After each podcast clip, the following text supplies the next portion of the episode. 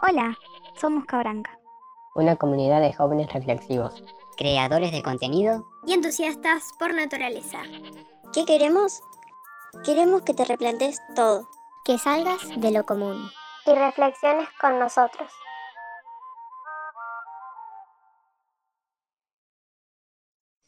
Buenos días, tardes, noches, sea cual sea la hora en la que nos estés escuchando.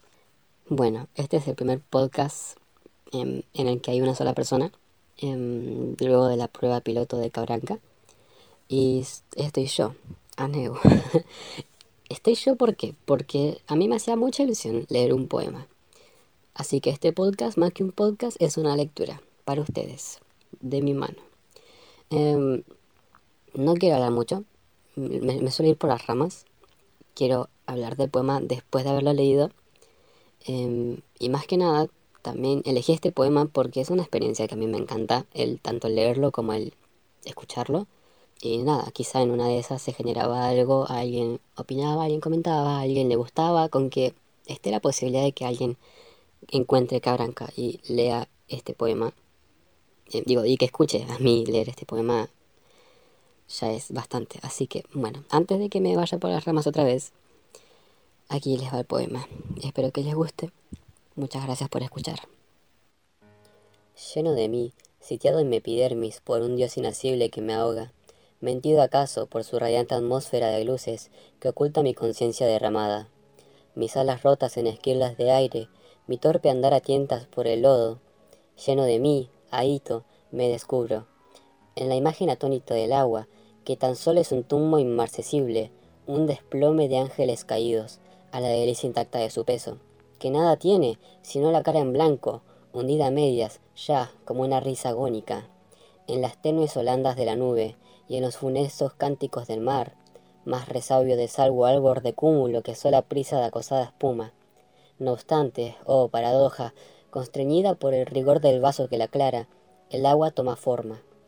En él se asienta, ahonda y edifica. Cumple una edad amarga de silencios y un reposo gentil de muerte niña, sonriente, que desflora un más allá de pájaros en desbandada. En la red de cristal que la estrangula, allí, como en el agua de un espejo, se reconoce. Atada allí, gota con gota, marchito el tropo de espuma en la garganta. ¡Qué desnudez de agua tan intensa! ¡Qué agua tan agua! está en su orbe tornasol soñando, cantando ya una sed de hielo justo, más que vaso, también más providente, este que así se hinche, como una estrella en grano, que así, en heroica promisión, se enciende, como un seno habitado por la dicha, y rinde así puntual una rotunda flor, de transparencia al agua, un ojo proyectil que cobra alturas, y una ventana a gritos luminosos sobre esa libertad enardecida, que se agobia de cándidas prisiones. Mas qué vaso, también, más providente. Tal vez esta oquedad que nos estrecha en islas de monólogo sin eco, aunque se llama Dios, no sea sino un vaso que nos amolda el alma perdidiza. Pero ¿qué acaso el alma solo advierte en una transparencia acumulada que tiene la noción de él, de azul? El mismo Dios, en sus presencias tímidas, ha de gastar la tez azul y una clara inocencia imponderable oculta al ojo, pero fresca al tacto, como este mar fantasma en que respiran, peces del aire altísimo, los hombres. Sí, es azul, tiene que ser azul. Un coagulado azul de lontananza, un circundante amor de la criatura, en donde el ojo de agua de su cuerpo, que emanan lentas ondas de estatura entre fiebres y llagas, en donde el río hostil de su conciencia, agua fofa, mordiente, que se tira, ay, incapaz de cohesión al suelo, en donde el brusco andar de la criatura amortigua su enojo, se redondea, como una cifra generosa, se pone en pie, veraz, como una estatua. ¿Qué puede ser, si no, si un vaso no? Un minuto quizá que se enardece, hasta la incandescencia, que alarga el arrebato de su grasa. Ay, tanto más hacia lo eterno mínimo, cuanto es más hondo el tiempo que lo colma. Un cóncavo minuto del espíritu que una noche impensada, al azar, y en cualquier escenario irrelevante, en el terco repaso de la acera, en el bar, entre dos amargas copas o en las cumbres peladas del insomnio, ocurre, nada más, madura, cae, sencillamente, como la edad, el fruto y la catástrofe. También, mejor que un lecho, Para el agua no es un vaso el minuto incandescente de su maduración. Es el tiempo de Dios que aflora un día, que cae, nada más, madura, ocurre, para tornar mañana por sorpresa. Es un estéril repetirse inédito, como el de esas eléctricas palabras, nunca aprehendidas, siempre nuestras, que eluden el amor de la memoria, pero que a cada instante nos sonrían desde sus claros huecos, en nuestras propias frases despobladas. Es un vaso de tiempo que nos iza en sus azules botareles de aire y nos pone su máscara grandiosa, ay, tan perfecta, que no difiere un rasgo de nosotros, pero en las zonas ínfimas del ojo, en su nimio saber, no ocurre nada, no, solo esta luz, esta febril difanidad tirante, hecha toda de pura exaltación, que a través de su nítida sustancia nos permite mirar, sin verlo a él, a Dios, lo que detrás de él anda escondido, el tintero, la silla, el calendario, todo a voces azules el secreto de su infantil mecánica, en el instante mismo que se empeñan en el tortuoso afán del universo. Pero en las zonas ínfimas el ojo no ocurre nada, no, solo esta luz. Ay, hermano Francisco, esta alegría, única, riente claridad del alma. Un disfrutar en corro de presencias, de todos los pronombres, antes turbios, por la gruesa fusión de su egoísmo, de mí y de él y de nosotros tres.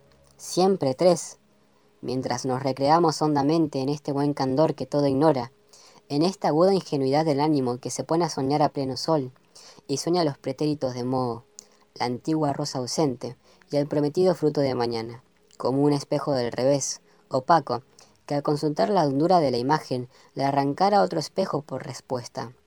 Mirad con qué puer y la austeridad graciosa distribuye los mundos en el caos, los echa a andar acordes como autómatas, al impulso didáctico del índice oscuramente. ¡Hop! la apóstrofa, y saca de ellos cintas de sorpresas, que en un juego sinfónico articula, mezclando en la insistencia de los ritmos. Planta, semilla, planta, planta, semilla, planta. Su tierna brisa, sus follajes tiernos, su luna azul, descalza, entre la nieve, sus mares plácidos de cobre, y mil y un encantadores gorgoritos. Después, en un creyendo insostenible, mirad cómo dispara cielo arriba, desde el mar, el tiro prodigioso de la carne, que aún a la alta nube menoscaba, con el vuelo del pájaro, estalla en él como un cohete herido y en sonoras estrellas precipita su desbandada pólvora de plumas. Mas en la médula de esta alegría no ocurre nada, no, solo un cándido sueño que recorre las estaciones todas de su ruta, tan amorosamente que no elude seguirla a sus infiernos. Ay, y con qué miradas de atropina, tumefactas e inmóviles, escruta el curso de la luz, su instante fúlgido, en la piel de una gota de rocío, concibe el ojo y el intangible aceite que nutre de esbelteza la mirada, gobierna el crecimiento de las uñas y en la raíz de la palabra esconde el frondoso discurso de ancha copa y el poema de diáfanas espigas, pero aún más, porque en su cielo impío nada es tan cruel como este puro goce.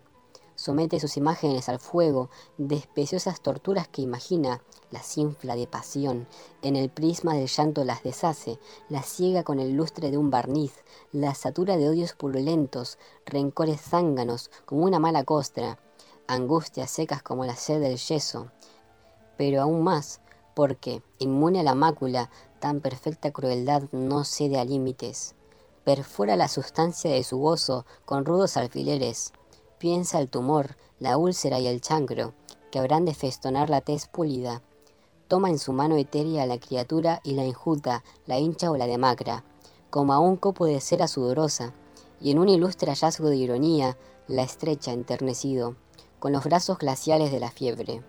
Mas nada ocurre, no, solo este sueño desorbitado que se mira a sí mismo en plena marcha.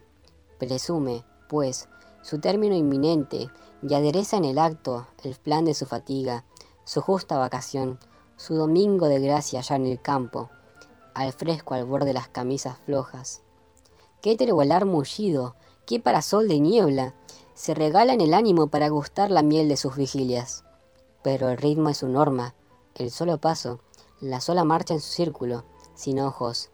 Así, aún de su cansancio, extrae ¡Hop! Largas cintas de cintas de sorpresas que en un constante parecer enérgico, en un morir absorto, arrasan sin cesar su bella fábrica, hasta que, hijo de su misma muerte, gestado en la aridez de sus escombros, siente que su fatiga se fatiga, se erige a descansar de su descanso y sueña que su sueño se repite, irresponsable, eterno, muerte sin fin de una obstinada muerte.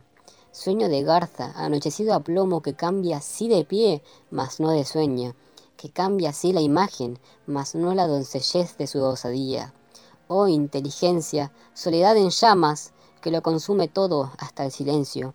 Sí, como una semilla enamorada, que pudiera soñarse germinando. Probar en el rencor de la molécula el salto de las ramas que aprisiona y el gusto de su fruta prohibida.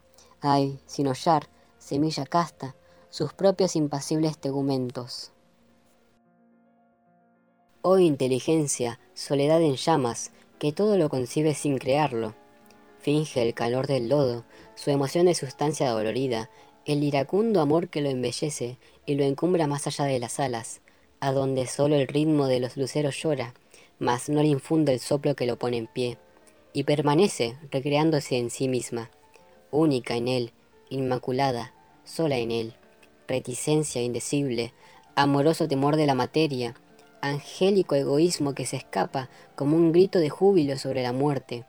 Oh inteligencia, páramo de espejos, helada emanación de rosas pétreas, en la cumbre de un tiempo paralítico, pulso sellado, como una red de arterias temblorosas, hermético sistema de eslabones que apenas se apresura o se retarda según la intensidad de su deleite abstinencia angustiosa que presume el dolor y no lo crea, que escucha ya en la estepa de sus tímpanos retumbar el gemido del lenguaje y no le emite, que nada más absorbe las esencias y se mantiene así, rencor sañudo, una, exquisita, con su dios estéril, sin alzar entre ambos la sorda pesadumbre de la carne, sin admitir en su unidad perfecta el escarnio brutal de esa discordia que nutren vida y muerte inconciliables, siguiéndose una a otra, como el día y la noche. Una y otra acampadas en la célula, como en un tardo tiempo de crepúsculo. Ay, una nada más, estéril, agria, con él, conmigo, con nosotros tres, como el vaso y el agua. Solo una que reconcentra su silencio blanco en la orilla letal de la palabra y en la inminencia misma de la sangre. Aleluya, aleluya. Y hasta ahí fue el poema. Em, eso tomó bastantes tomas, más de las que parece. Eh, el poema se llama Muerte sin fin. El autor es José Gorostiza.